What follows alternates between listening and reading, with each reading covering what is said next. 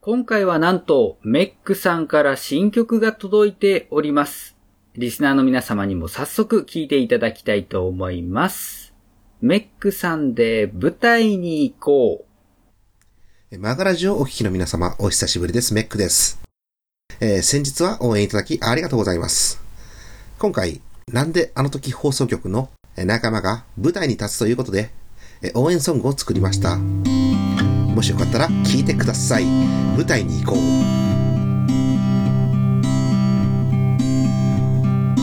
山下恵子の舞台があるよ。4月22日、23日に。今回はミステリーの舞台です連続殺人事件も起こるかな一体最後に何人生きるるのかなもしかしたら犯人だったりして今回の役どころは新人タレントですみんな阿佐ヶ谷に見に行こうぜみんな山下恵子を見に行こうぜ山下恵子に会いに行こう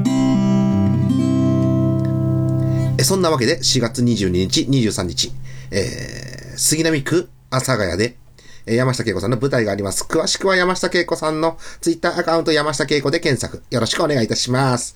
以上、メックでした。マガラジのお聞きの皆さん、どうもありがとうございました。うさあ、メックさんの新曲聴いていただきましたけど、いかがでしたか、メックさな、なんで私ここにいるんですかねん。 いや、こっちというか、リスナーさんが思ってることなんですけど、それそうは。ですよね。いやいやいやいや。ちょっと呼ばれたらね、こんな感じですよね。いや、あの、ちょっとアシャミンがね、事情があって、えー、出られないっていうことで、え、そうなんですかいやー、アシャミンに褒めてもらうのは気持ちよくて来たんですけどね。わかりました。あの、感想聞いときます。わかりました。 お願いします。えー、ということで、今回はですね、メックさんと一緒にお送りして参りたいと思います。よろしくお願いいたします。さあ、ということで、あの、まあ、新曲持ってきていただきましたけど、ええ、ええ。完全なる CM ソング。ほんまですよね。作った自分もびっくりですよ。ね。えーしかもメックさん自身の CM ソングじゃなくて、そうですよね。前回はカマラジの CM ソングに力入れてたけども。 そうそうそう。今回はね、あのー、パークサイドっていう、ね、中で、はいな、えっ、と、仲良くさせてもらってる、女優の山下恵子さんの舞台ということでね、えー応援ソングという形で作らせてもらいました。はい。えーということで、まあ曲の中でも言ってましたけれども、4月の22日、23日に舞台に出演なされるとはいはいはいはい。いうことでございまして、詳しい情報は山下恵子さんのツイッターを見れば、そうですね、一番上に、あの、固定ツイートという形で、されてますね。あ、はい、わかりました。じゃあそのリンクの方も貼っておきたいと思います。ただ、チケットがもうなくなりかけてるところもあるそうなので、必ず早めにですね、声かけてもらった方がいいんじゃないかということで、なるほど。えっ、と、一声かけてえーから、あの、行ってもらった方がいいんじゃないかなと思ってお ります。わかりました。これはちょっと更新を遅刻できないぞと。そうですね。パークサイドとも同じこと言って、あの、 徳松さん頑張ってまし たよ。あの、こっちが先行配信になるかもしれないって脅したら、す即上げてましたね。はい、頑張りたいと思います。お願いします。はい。えー、ではちょっと告知のついででですね、ええ、ええ。あの、僕の方も一個お知らせがございます。あ、例のあれですね。はい。えっ、とね、番組の最後でやってたら、ああー、いつものあれかと思ってスルーされる可能性があるので、あ、オープニングで持ってこようと。そうそうそう、そう序盤でやってそれがいいっすよねやおっこうと思うんですけれども、えー、私、メガネディ参加させていただきました、おとがめフェス2016パッションなんですけれども、ええ。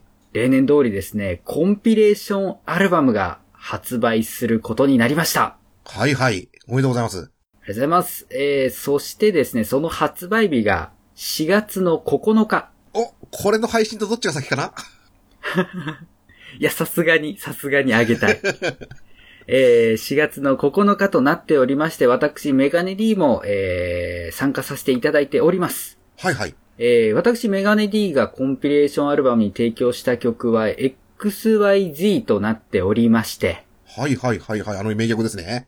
はい、私と、あの、アヤコングさんがコラボいたしまして、アヤコングさん主導のジャジーなアレンジのね、あの、XYZ があ収録されております。はい。えー今回のコンピレーションアルバムは12曲入りで、えっ、と、標準価格が1000円となっております。えー4月9日より iTunes ストア、Amazon Music などで、えー配信開始されますので、ぜひともよろしくお願いいたします。お願いします。ははい。えーそしてですね、もう一個お知らせがございまして、いはい。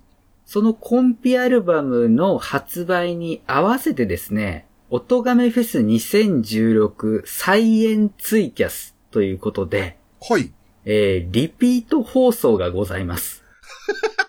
すごいですね。はい。えっ、と、こちらはですね、まあ生放送っていうか、まあコメント主体で、みんな同時に音亀フェス2016をもう一回聞こうっていう企画だそうなんですけれども、はいはいはい。えーこちらがですね、えっと、4月の8日、発売日前日のですね。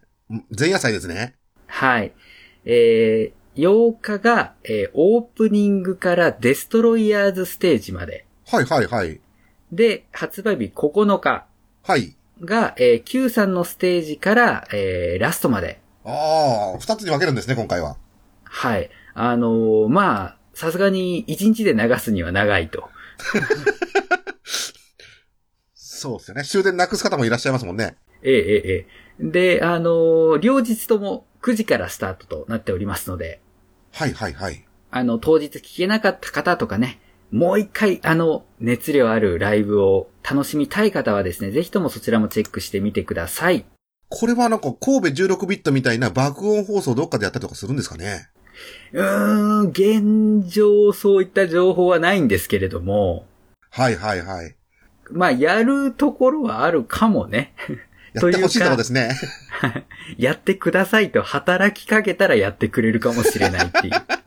はい、ぜひともあの、あの世のお祭りをもう一度皆さん楽しみましょう。もう一回楽しみたいですね、あれはね。よかったですね。はい。えー、ということで告知は以上となります。えっ、と、音亀フェスコンピに関する情報なんかは、はるさんの、えー、ツイッターアカウント参照していただけると、いろいろ情報が見れると思いますので、よろしくお願いいたします。こちらもお願いいたします。はい。えー、ということで今回はですね、オープニングでメッセージ紹介もしてしまおうと思います。はいはい。毎度おなじみ、コロさんから、ハッシュタグツイートをいただいております。はい。 1件目。アカペラ会、細かく解説してくれて、毎回本当に勉強になります。感謝。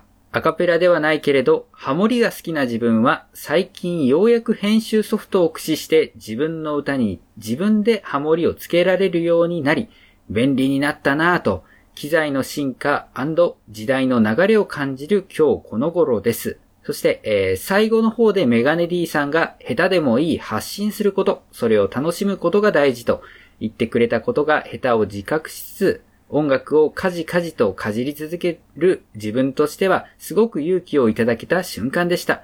お二人が優しくポンと背中を押してくれた気がします。勝手にですけどね、といただいております。ありがとうございます。ありがとうございます。コロ様もまもなくここに来るんですかね。そうですね。あのーなんだろう。この回を聞いている皆さんはですね、あの、マガラジ、いよいよ不定期配信になってきたんじゃないかと思っているかもしれません ほんまがで。すね、終わる前に出てもらわないとって感じですよね。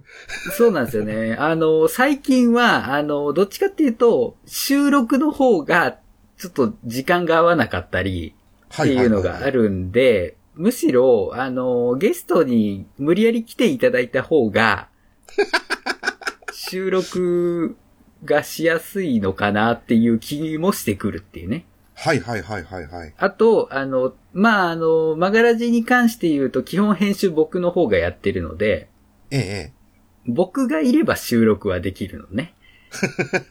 ということは、こう、何人かゲストに呼んでおくと、今日のメックさんみたいに、ちょっとアシャミン来れないんで来てくださいよ、的な、え。そうですね、もうリザーバーですね。準レギュラーになれますかね。そうそうそうそう、そういう感じの人がね、あのーはいはい空耳界の DY さんみたいな感じで、ええええええ。増えていくとですね、あのー更 新頻度が保てるかなと、思いますので、ちょっと相談します。あの、収録方法をお伝えして。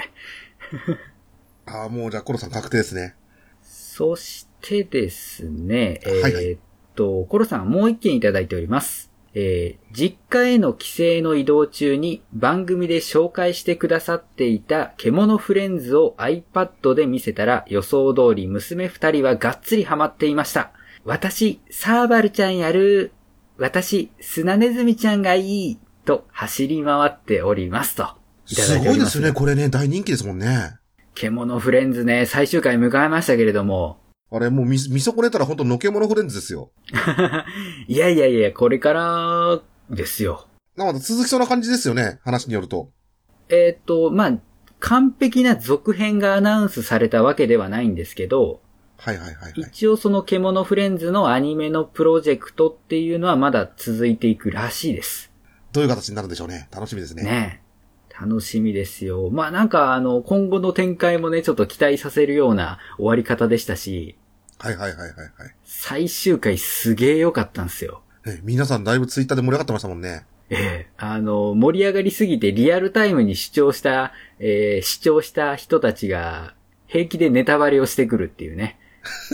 恐ろしいですね。恐ろしいですよ。あの、地方民でニコニコ生放送で見ている私としてはですね、火曜深夜からですね、獣フレンズっていうキーワードをミュートしましたからね。すごいですね。 えーにもかかわらずですね、えーええキャプチャされた画像が回ってきて若干ネタバレされるっていうね。防ぎきれなかったですね。いうことがありましたけれども、一番僕が、あの、おーこれはすごいぞって思ったシーンのネタバレはなかったんでよかったんです。あ、よかったよかった。はい。その辺はやっぱ皆さんの最後の両親の。 両親ですね、本当で、あの、最終回まで見て、あ、よかった。コロさんとその娘さんたちが見ても全然問題ないっそこなんてですね確。信、確信が持ってたので、はいはいはい。いや、よかったと思います。よかったよかった。じゃあちょっと私もいずれちょっと追いかけたいと思います。えー、獣フレンズに関しては、まあ、曲がらじじゃないどっかで語ります。本当ですね。はい。えー、ということで、メッセージありがとうございましたあ。りがとうございました。さあ、というわけで、えーメックさんには本編もお付き合いいただきます。いいんですか私で。はい、ぜひとも。よろしくお願いいたします。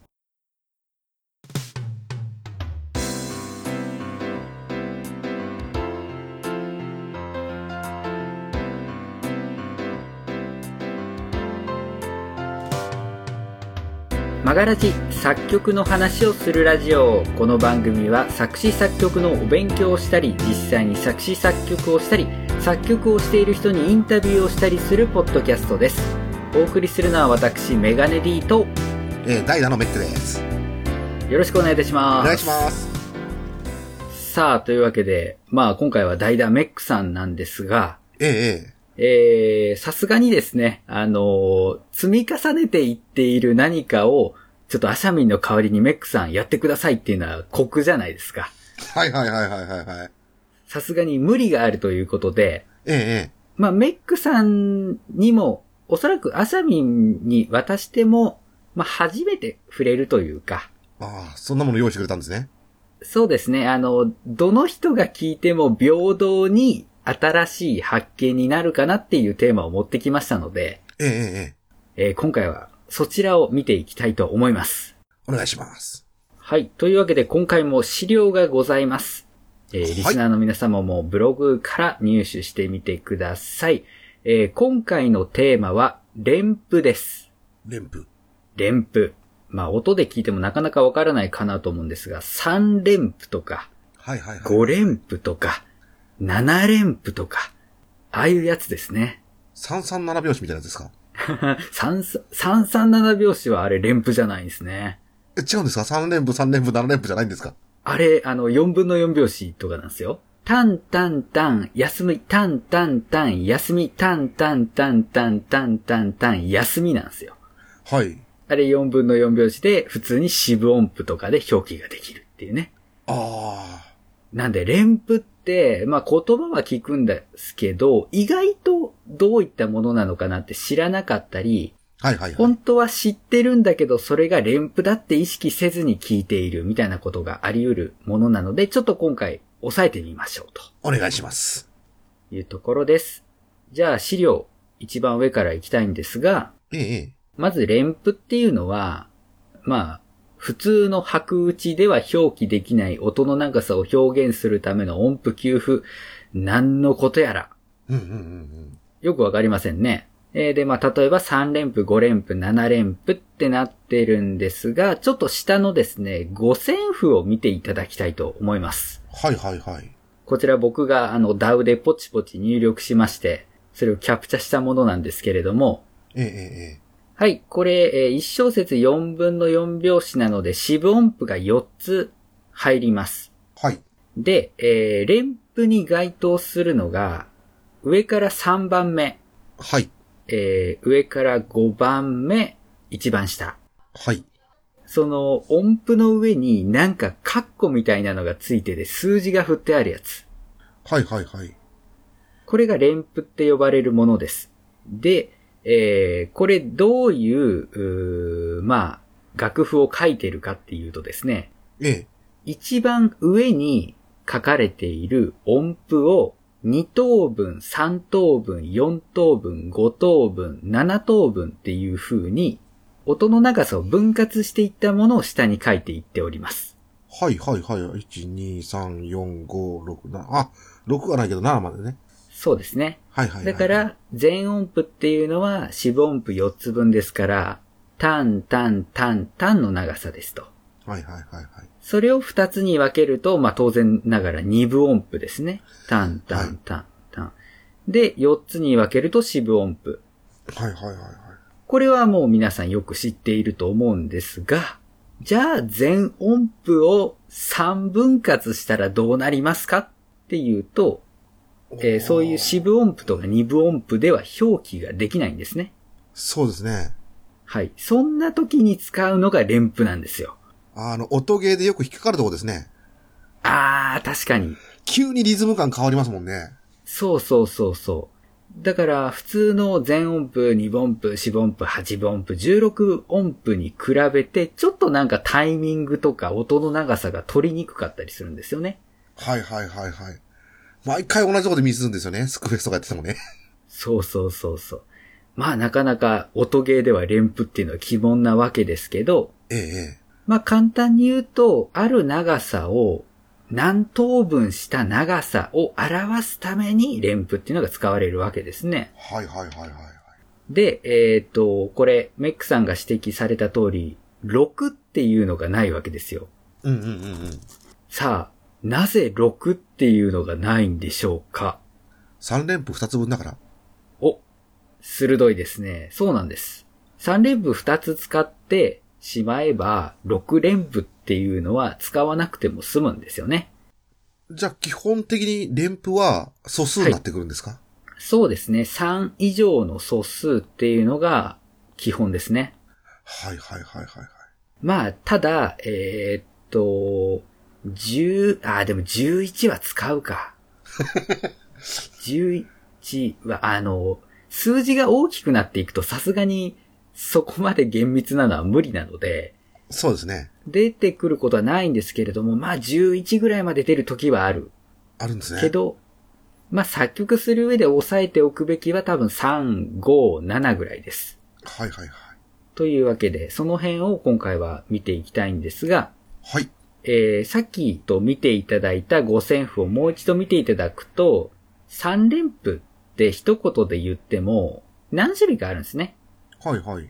左側の小説に書かれているのは、これは全音符を何等分したっていうものになるんで、はい。全音符を3等分した3連符とか、5等分した5連符になってるんですけど、今度隣の小説見ていただくと、今度は2部音符を3等分したとか、はいはい。 5等分したとか、四部音符を3等分した、5等分したっうん。ていうのが出てくるので、はいはいはい。連符っていうのは、それぞれの、えーと、元になる音符の数だけあります。ですね。はい。これちょっとややこしいんですね。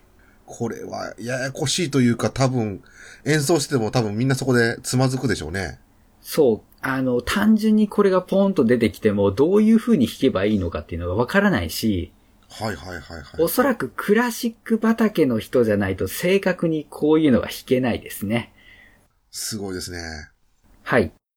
音楽理論的にこれがこうでっていうのを抑えるよりは、えええじゃあこの連符を使えるようになると、どういった機能を持たせることができるのか。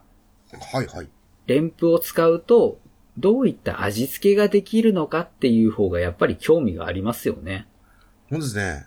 そうそう。あの、まあ、メックさんみたいに弾き語りで自作曲を作るときに、はいはい。歌っているメロディーに3連符を組み込んだらどうなるんだろうとか。 右手が止まりますね。確かにね。えっ、と、そこら辺の話をちょっと重点的にやろうかなと。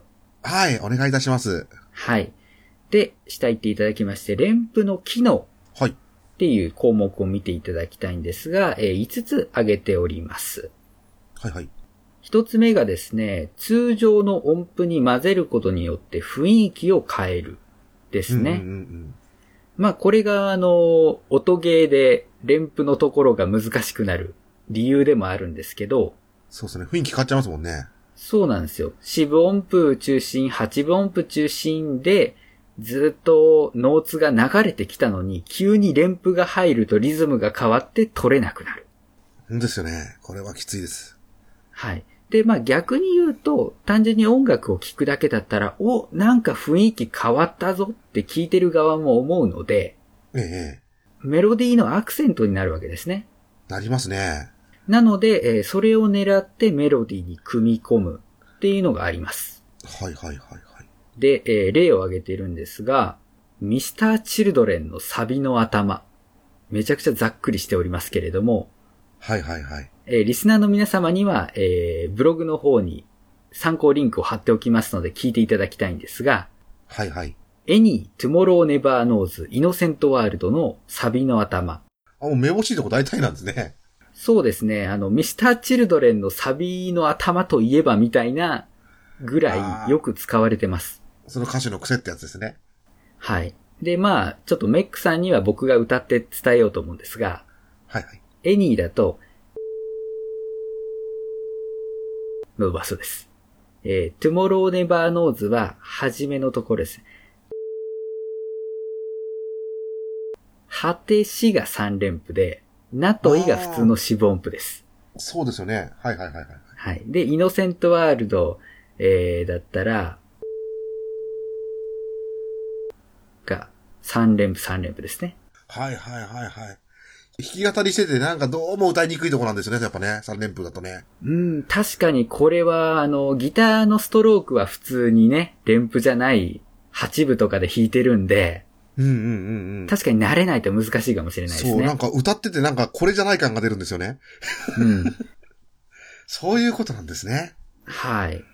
で、こういったものがサビの頭に来ると、はいはいはい。雰囲気が変わるから、お、なんだなんだってリスナーが聞いてくれるわけですよ。ですね。だからこそサビの頭に持ってきてるんですよね。ああ、そうですよね。やっぱうまくう取り込みやすいですもんね。そうそうそうそう。まあ、これがね、桜井さんのテクニックであり、癖でありはいはいはいはい。っていうものなんですが、ただ、ちょっとここ注意していただきたいのが、ええこれ疑似三連符っていうちょっと違うやつの可能性があります。あ、偽物なんですかえっ、と、三連符と同じように雰囲気を変える機能を持っているんですが、はい、はい。厳密な三連符ではない。あ、違うんですね。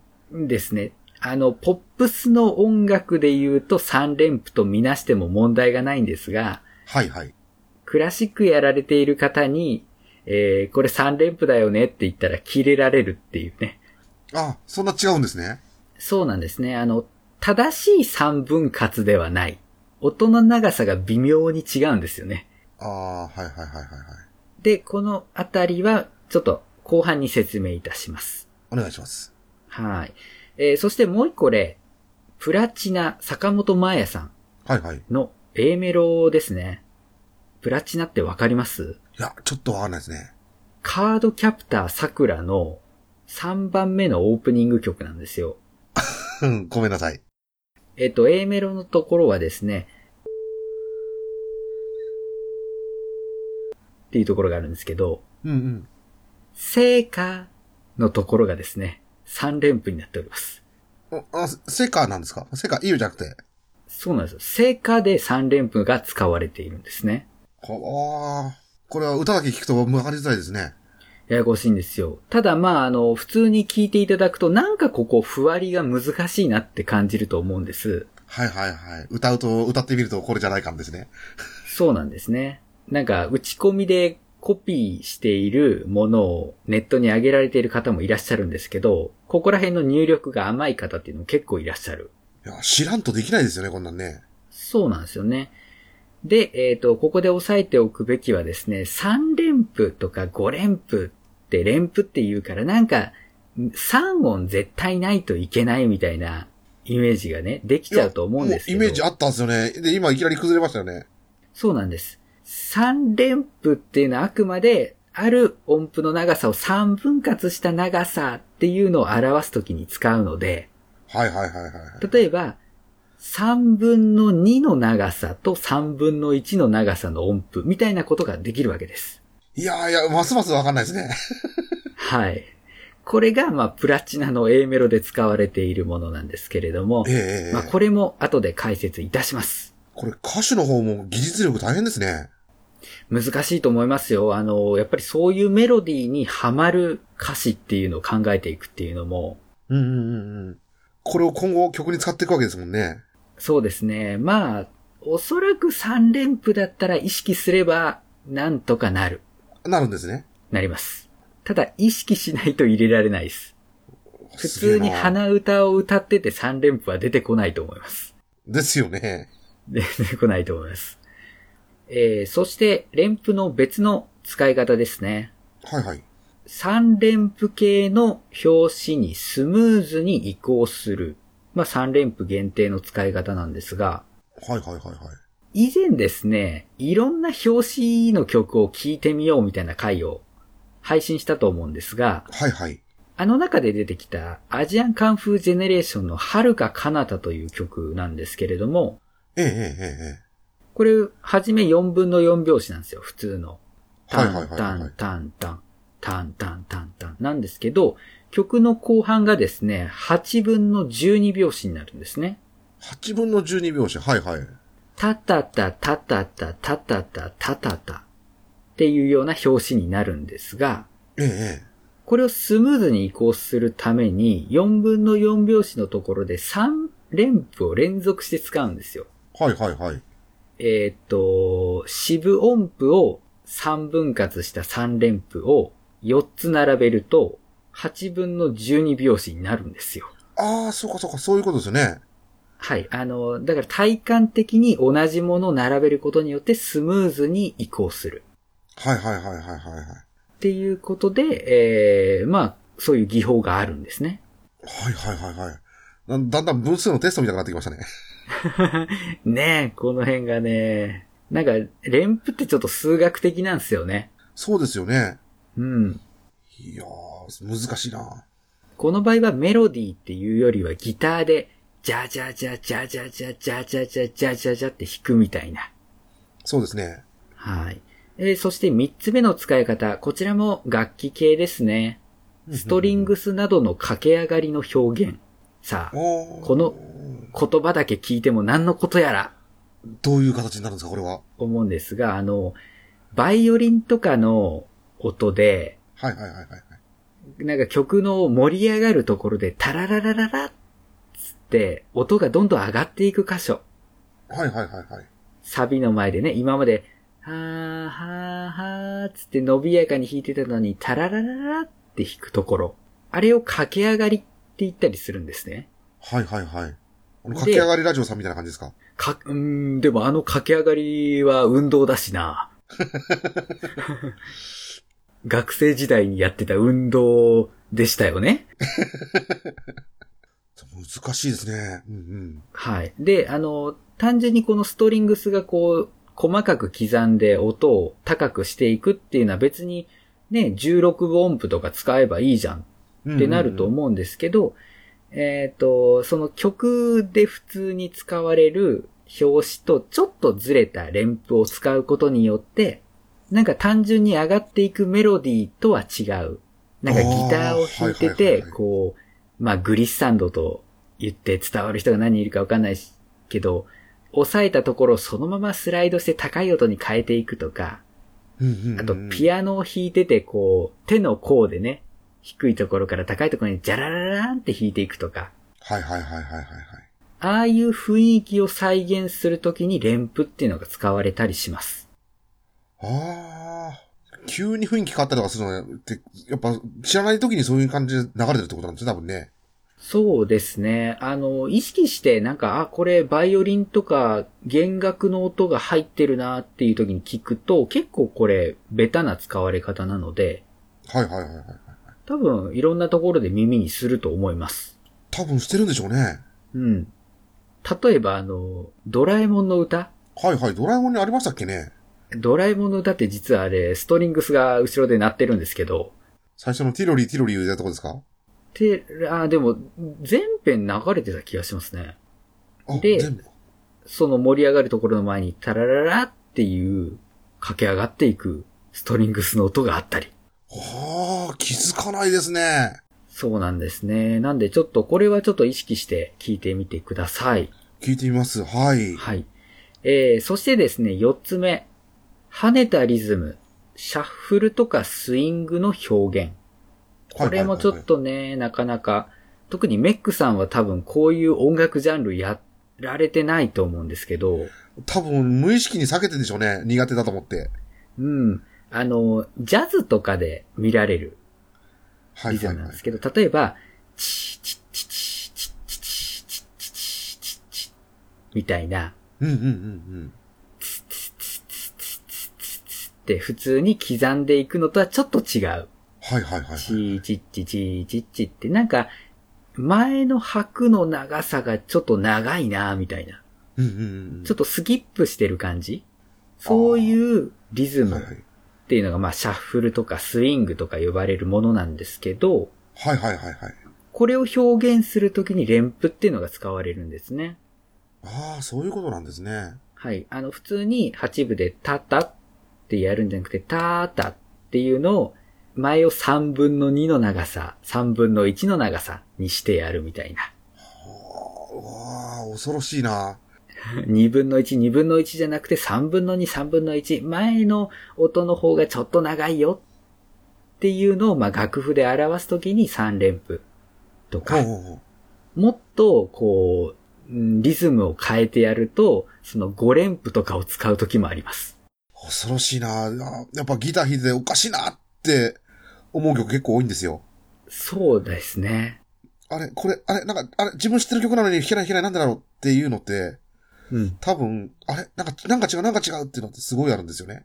多で分、そのあ諦ためりちゃうが、やつなんでしょうけども、うそのん、曲のうちのほとんどがそれなんでしょうね。関わっていると思います。あの、そうですね。ラブライブで言うと、星空凛ちゃんの曲は大体シャッフルですね。ああ、あの、リンリンリンカフェとかですか。そうですね。えー、まあ、その星空凛ちゃんの曲の元ネタと言われている広末涼子さんの有名な曲も大体シャッフルです。ああ、そういうことなんですね。なんで、ああいう曲っていうのは多分普通に弾こうとするとなかなか難しい。コンボ繋がんないですもん。そうそう、跳ねてるんだっていうのを意識してやらなきゃダメなんですね。はいはいはいはい。はい。おそして、まあ、他の曲の例も挙げておきますと、えー木村カエラさんのリルラリルハ。うんうんうんあれも、チャッチャッカチャッチャッカチャッチャッカチャッチャカってリズムなんですね。うん。うん、あれも、なんか自分でギターで弾いてみるとどうしても、あの、弾けないんですよね。違和感しかないんですよね。そして、ドラえもんの歌、また出てきました。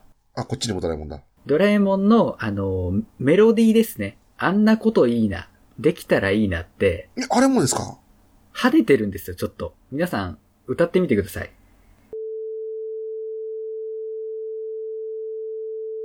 はでいはすいよはねいはい。そうですね。あれは若干シャッフルの要素がある。いやー、言われないと気づかないですね。ねえ。だから本当ドラえもんの歌ってえらいテクニカルなんですよ。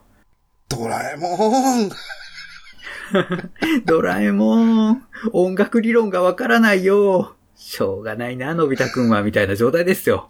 本当ですよ。ドラえもん困りましたね。ね、あの、アニソンで、ね、ちっちゃい頃から聴いている曲なのに、改めて聴いてみると発見がめちゃくちゃあったりしますから。発見の前に発狂しそうですね。確かに。いやー、こんなに難しいとは思わなかっうん。よく僕言いますけど、あの、魔法使いサリーちゃんのた。うんうんうんうん。オープニング曲って改めて聴き直すと、めちゃくちゃ渋いディキシーランドジャズなんですよね。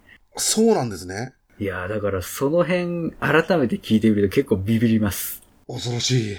ちょっとね、そのストリングスの動きとか、跳ねたリズムとかチェックするので、まあ、ドラえもんの歌聴いてみてください。ぜひぜひ聞いてみてください。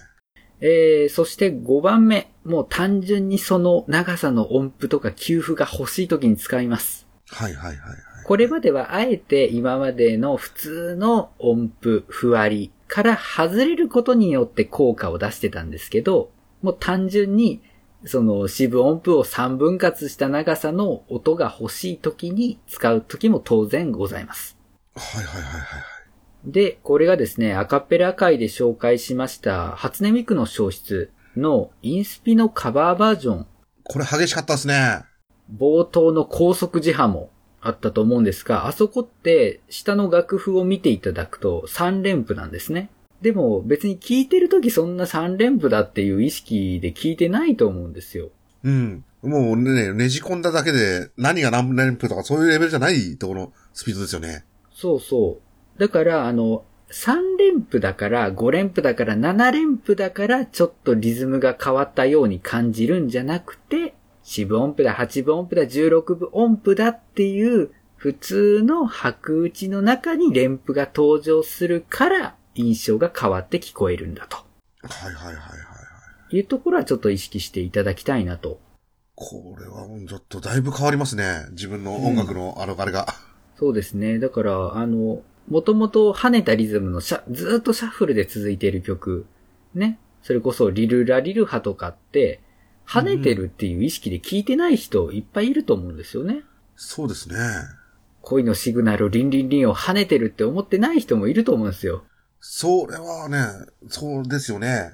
なんで、えっ、と、まあ、どういう風に使われるかによって聞こえ方っていうのは変わってみるので、その辺もちょっと研究してみるのがいいのかなと、はい、思います。でですね、えー、ざっと連符の機能を洗ったところで、ええ。説明を先延ばしにしていたミスチルのサビの頭のやつと、はいはい。プラチナの A メロの連符のことについて2ページ目を見ていただきたいなと思います。はいはいはいはいはいはい。はい、別の五線譜が出てきましたけれども、うんうんうん上、まずはですね、ミスチルのサビの冒頭で見られる疑似三連符というものを押さえておきましょうん。はい。う。えーこちら、ポップスなどで見られる三連符っぽいけど違うものを、まあ、疑似三連符なんて言ったりします。はいはいはい。まあ、これは正しい名前ではないっぽいですね。あ、違うんですね。はい。えっ、と、まあ、俗称というか、コードでは SAS2 とかそんなコードないけど便利だから使うよみたいな感じで、えー、疑似三連符という言葉が使われることがあると。はい。まあ、さっきも言った通り、雰囲気を変える機能は共通しているので、こちらを使っても構いません。でですね、えっ、と、まあ、厳密な三等分ではないので、三連符で書かれた楽譜を疑似三連符で演奏するとクラシック畑の人は怒ってくるんですけれども、はいはいはいはい。逆にう。言うと、人間って3等分とか5等分とか7等分って苦手なんですよ。下手くそですよね。そう。ケーキ切り分けるときに3等分とかって結構難しいですよね。 7等分にするときはね、8つに割って1つ食べちゃいますからね。 正解。それ正解。そうなんですよ。角度計算とかも確かにできますけれども、まあなかなかフリーでは難しいというかね。そうですね。なので、あの、こういう連符っていうのは、正確に刻まない方が人間味が出るっていうことで、DTM なんかではあえて外して書かれることもあります。はいはい。なんで、まあ、3連符なんだけど、あの、まあ、実際の音符の打ち込みは疑似3連でやっているみたいなことは、往々にしてあると。 1.5、1.51ですね。はい。で、まあそれが下に書かれているんですけれども、真ん中の段っていうのが3等分。うんうん。一番下っていうのが疑似三連符ですね。さっきおっしゃった通り、付点がついているので、まあ、付点がついている音符は1.5倍なので、1.5、1.5、1です。はいはいはいはいはい。最後の拍だけ、ちょっと短い。うんうんで、これやると、ジャカジャカジャカジャカみたいな風に普通に8部で刻んでいった時の最後の裏拍に3つ目の音が一致するので、うん。あ、気持ちよく入れるってやつですね。そうですね、あの、なんとなく真ん中の音だけがずれているっていう認識で弾けたりするというかね。うんうんうん。多分無意識にこっちになってるんでしょうね。ですギターだねっ。たらあの、うん。だから、結構難しくて、ポップスの歌手が疑似三連で歌っているのは、果たしてこれは疑似三連のつもりで歌っているのか、三連符なんだけど疑似三連になっているのかっていうのが、まあ聞き分けがほとんどできないというか、うんうんうんうん。楽譜見してっていうレベルになるっていうね。そりゃ、だけどそれを聞き分けるクラシック畑の人はすごいですね。もう、まあクラシックはもう完全に楽譜が残っているので、はいはいはい。っていうのもあると思いますけどね。だから、まあ、厳しい人は厳しいですよ、3連符。はいはいはいはい。まあ、あのーこの番組を聞いている方で、ちっちゃい頃からピアノやってますみたいな人は、なかなかマイノリティだと思うので、ええ。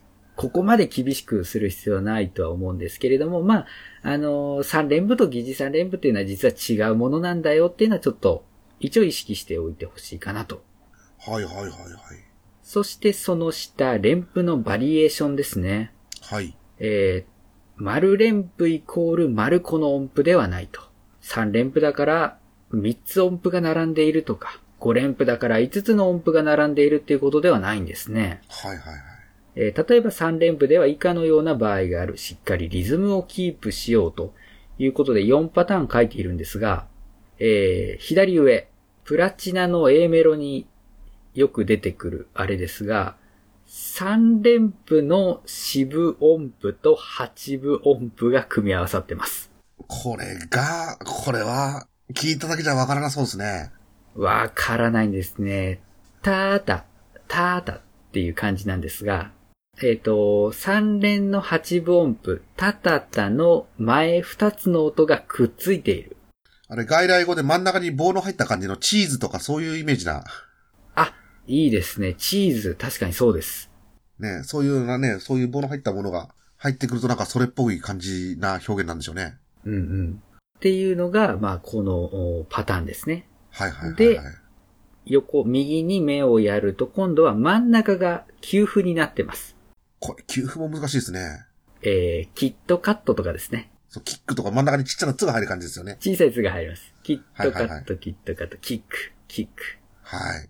えー、そして左下。多分これが難しいのかなと。はいはいはいはい。えー、三連符の後ろ二つがくっついている。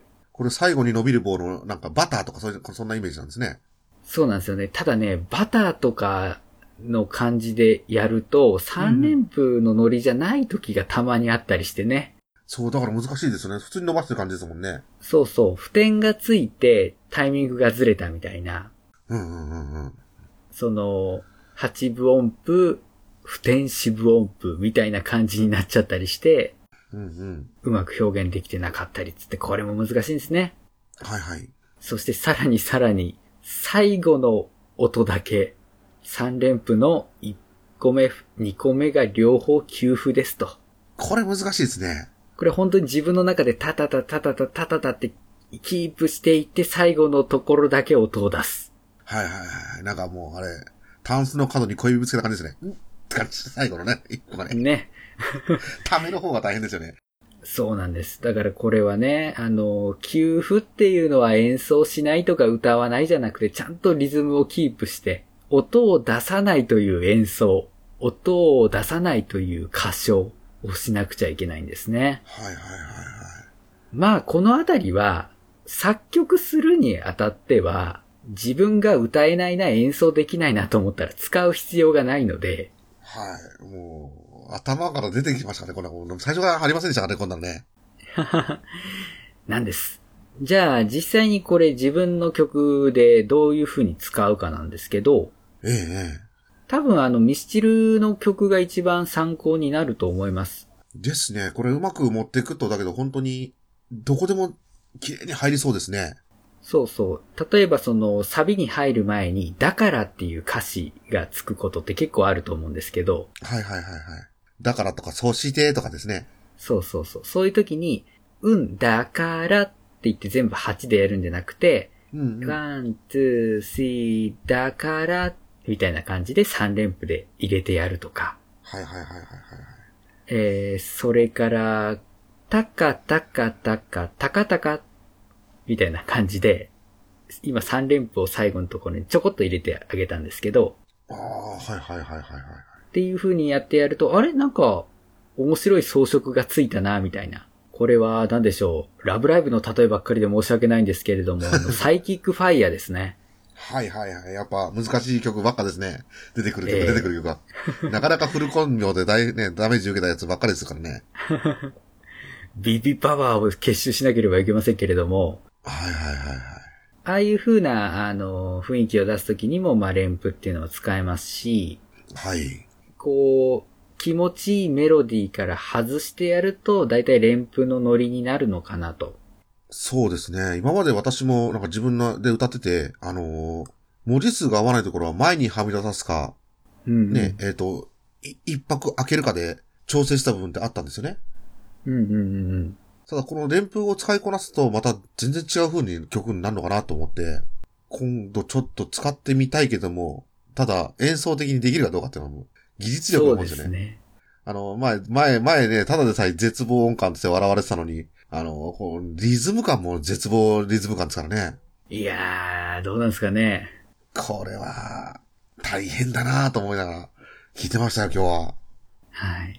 連符っていうのは本当に、あの、あ、ここ、こうしたらどうだろうっていうアイディア勝負みたいなところもあったりするので、うん、うん、うん、うん。ちょっとなんかメロディー単調だなっていう時に組み込んだりとかですね。はい、はい、はい、はい。あとはアレンジするときに、あ、なんか跳ねたリズムにしたいな。あ、連符使うんだっけって思い出していただいたり、ちょっとストリングス入れたいな。ストリングスの駆け上がり、ああ、連符使うんだったな、みたいな感じで、ふと思い出したときに確認していただけたらなと思います。ちょっと入れるだけで曲のスパイスが全然違いますね。そうですね。ぜひぜひ使っていきたいですね。はい。まあ、使いすぎると、悪が強すぎるっていう問題はあるんですけど、くどいですね。くどいんですよ。あの、ミスターチルドレンの曲が嫌いっていう人は大体これが苦手なんですね。あそういうことなんですね。そうなんですよ。すげえポップな曲なんだけど受け付けないわっていう理由はここにあったりしますから。ああ、はいはいはいはい。気づかないうちにね、あの、拒否ったりしますもんね。そうなんです。あの、使いすぎたらちょっとマイナスなこともありますけれども、まあ非常に、えー印象の変わる調味料なんで、はいはい、はい。まあここぞという時は使っていただきたいなと思います。使ってみたいですね。お願いいたします。はい。えー以上、今回は連符を特集してみました。はいはい。ありがとうございました。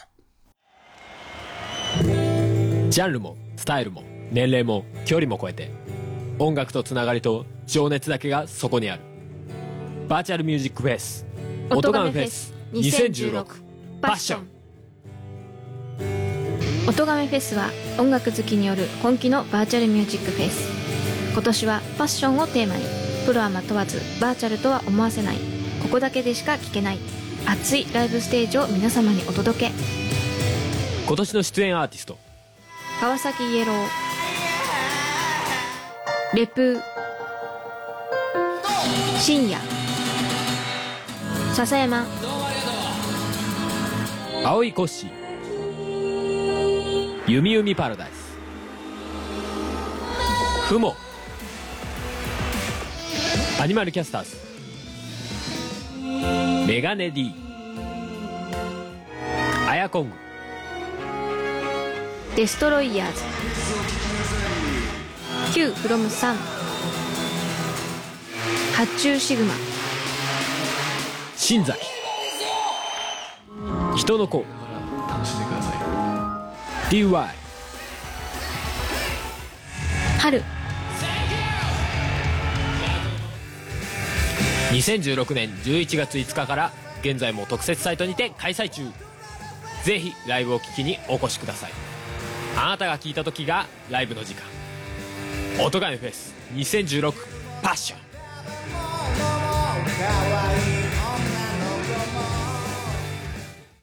マガラジ作曲の話をするラジオエンディングでございます。エンディングはい、今回は、あの、メックさんどうもありがとうございました。いえいえ、急に呼んでもらってね、ありがとうございます。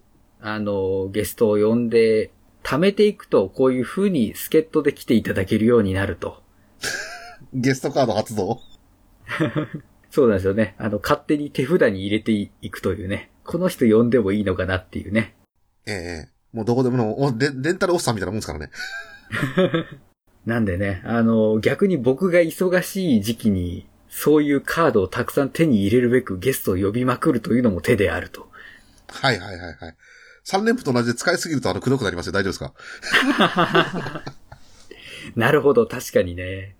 作曲全然しねえなっていうことにね、なりかねないんでね。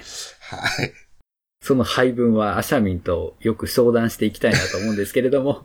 はいはい。ぜひぜひ、作曲の方も頑張ってください。 はい。えー、この番組では皆様からのメッセージをお待ちしております。番組へのご意見ご感想、ゲストに出たいよ、あの人ゲストに呼んでくださいっていうようなものもお待ちしておりまあ、す。多選もありですね。多世もありでございます。あの、もちろん呼べないレベルの人もいますけれども、はいはいはい。まあ、多分、ポッドキャスト関連の人が来るでしょあ、ねあの、ミスチルのボーカルの人はいいとかそういうの難しそうですね。う。それは無理ですね。いや、まあ、お大手素人ポッドキャストだったら有名人呼んでるところもありますけれども、ええええええー、うちの番組は、あの、細々と、外、隙間でやっておりますので、 えはいはいはいはい。じゃあ、ぜひね、あの、来てくれたら、ね、すごい、もうちょっとすごい人紹介してもらうシステムを作っとかなとあかんですね。あなたよりもちょっとだけ有名な人連れてきてくださいっていうね。 最低だな、その企画。わらしべ長者みたいな企画ですね。はい。えー、まあいろんな方をね、ぜひとも呼んでいきたいというか、あの、全然違うフィールドの人とかを呼べたらね、ええええええ面白いなと思いますし、あの、目をつけてる人はいるんですけど、はいはいはい。リリース時期にお呼びするのが一番いいのかなと。ああ、そういうことですね。そうなんですよ。あの、まあ、ポッドキャスト関連の人はいつでも呼べるっちゃ呼べるんですけど、うんうんうんうん。全然ポッドキャストに関連してない人を呼ぶには、そういう告知物で来ていただくのが一番スムーズかなと。さすがですね。よく考えてらっしゃる。えー今、ツイッターを監視してですね、いつミニアルバム発売だっていうのを見ているところなんですけ れども。えーっとですね、まあそんな感じで、えー何でもメッセージお待ちしております。メールアドレスはすべて小文字で最高段アットマーク gmail.com saikohdan アットマーク gmail.com です。ツイッターのハッシュタグは、ハッシュマガラジ、漢字の曲に、ラジはカタカナとなっております。こちらをつけてツイートしていただけますと、えー、鍵垢でない限りは番組内で拾わせていただきます。えー、そして、お知らせでございます。えー、冒頭でもお知らせしました通り、おとがめフェス2016パッションのコンピレーションアルバムが間もなく発売になります。えーそしてですね、私、メガネ D は、あー自分の楽曲を、えービッグアップフリーの方で公開しておりますので、そちらもどうぞと。えーじゃあ、メックさん、はいはい。えー告知をよろしくお願いいたします。と今回告知するようなこと何にもないんですけども、えっ、と、私の仲間、山下恵子さんが、今度舞台にえー4月22、23で出て、出ますので、えーぜひみんなで見に行きませんかと。私と娘も一緒に行く予定にしておりますので、もし会えたら面白いなと思っております。それから私も、あのーポッドキャストあちこちに出没してます。もしよかったら、私の名前、みえっ、と、検索しても何も出てきませんので、よろしくお願いいたします。えー、ツイッターのアカウント名はちゃんと記載しておきます。あありがとうございます。はい。